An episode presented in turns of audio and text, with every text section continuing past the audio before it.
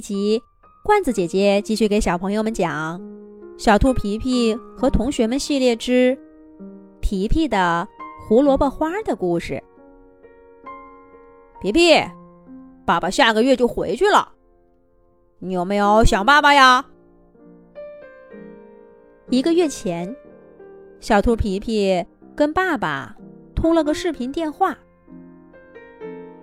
出海整整半年的兔爸爸晒黑了，但看上去精神抖擞。听说爸爸要回来，皮皮兴奋的在沙发上跳了好几下，差一点儿就摔在地板上。兔妈妈赶紧笑着扶起了他。皮皮脸贴着屏幕，兴冲冲地说：“太好了，爸爸，你总算要回来了。”我和妈妈都好想你呢，这次你可得在家多待一阵子。咱们小镇上刚开了个沙滩游乐场，等你回来跟我去赛车吧。我们老是输给猴子爸爸，这次你回来，咱们好好跟他比试一场，再也不用怕他了。还有丛林大冒险，白鸽老师选了个惊险的场地。说是让我们带爸爸妈妈一块儿去，咱们组上一队，准能拿第一名。还有还有，哎呀，太多了，爸爸，我有好多事儿想跟你一块儿去做。不行，我得写下来去。你先跟妈妈说。皮皮跳到书桌旁，摸了一根笔和一个本子，又跳回来。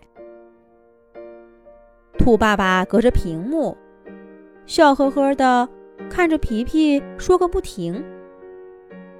等他在纸上写字，兔爸爸才开口说道：“皮皮，你慢慢想，慢慢写。爸爸保证，这次回去，把你想做的事儿都陪着你做上一遍。而且，爸爸。”还给你带了礼物，你肯定喜欢。皮皮一听有礼物，立刻抬起头，充满期待的盯着爸爸，连声问：“是什么？是什么礼物？快告诉我，爸爸！”屏幕一端的兔爸爸却神秘的笑笑，说道：“这个嘛，到时候。”你就知道了，爸爸。急脾气的皮皮不满的抗议道。但很快，他也神秘的笑了笑，说道：“爸爸，那我也为你准备了一个神秘的礼物，我也不会提前告诉你的。”皮皮说这话的时候，脑子里。是一片雪白的胡萝卜花。今年学校鼓励大家做实践活动，小兔皮皮自己种了一片胡萝卜苗，播种、浇水、除草，全是他自己做的，一点儿都没让兔妈妈插手。这片胡萝卜苗现在是皮皮的宝贝。再过上一阵子，胡萝卜苗就要开花了。皮皮算过花期，一个月以后，正是胡萝卜花开得最旺盛的时候。他要采上一大把胡萝卜花，用彩色丝带绑起来，做成一个美丽的花束，然后拿着它到海边去接爸爸下船。哈哈！玫瑰花、蔷薇花、百合花，都没什么新鲜的。胡萝卜花，爸爸肯定想不到。就这么办。皮皮越想越兴奋，眼睛里放出光来。这果然勾起了兔爸爸的好奇心。不过皮特。毕竟是一只成年兔子，他按捺住好奇，对皮皮说：“那好，那到时候咱们就比一比，看看谁的礼物更神秘。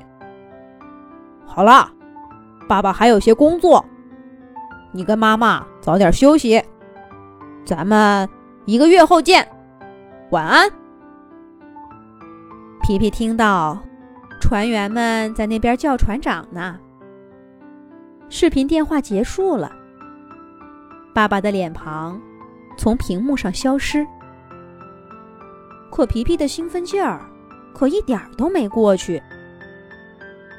当天晚上，他折腾了好久才睡着，睡梦中全是他和爸爸在雪白的胡萝卜花丛里。做游戏呢。接下来的一个月，皮皮的脑子里始终闪烁着跟爸爸会面的场景。他每天数啊盼呐，就等着船队靠岸的日子。每天一放学，皮皮就一头钻进他的胡萝卜园，催促着胡萝卜苗赶快开花。胡萝卜，胡萝卜，快快开花！让我给爸爸扎一个漂亮的花束。可是那天，胡萝卜苗真的开花了，皮皮又有了新的烦恼，生怕胡萝卜的花期太短，等爸爸回来的时候，花朵就都凋谢了。总之，小兔皮皮的心情。就像个小小的过山车，整天在高山和峡谷之间来回的游荡。小伙伴们都笑他，连心跳都变快了。可皮皮才不在乎，他就要见到爸爸了。还有什么比这更重要的事儿呢？皮皮终于等到了今天，他大半夜的就睡不着了。天刚一亮，就爬起来，跑进胡萝卜园，把滴着露水的胡萝卜花采下来，兴冲冲的捧着，跑去了码头。可是，皮皮的回忆停留在散落海滩的那一捧胡萝卜花上，那就如同皮皮现在的心情，不知道该如何收拾了。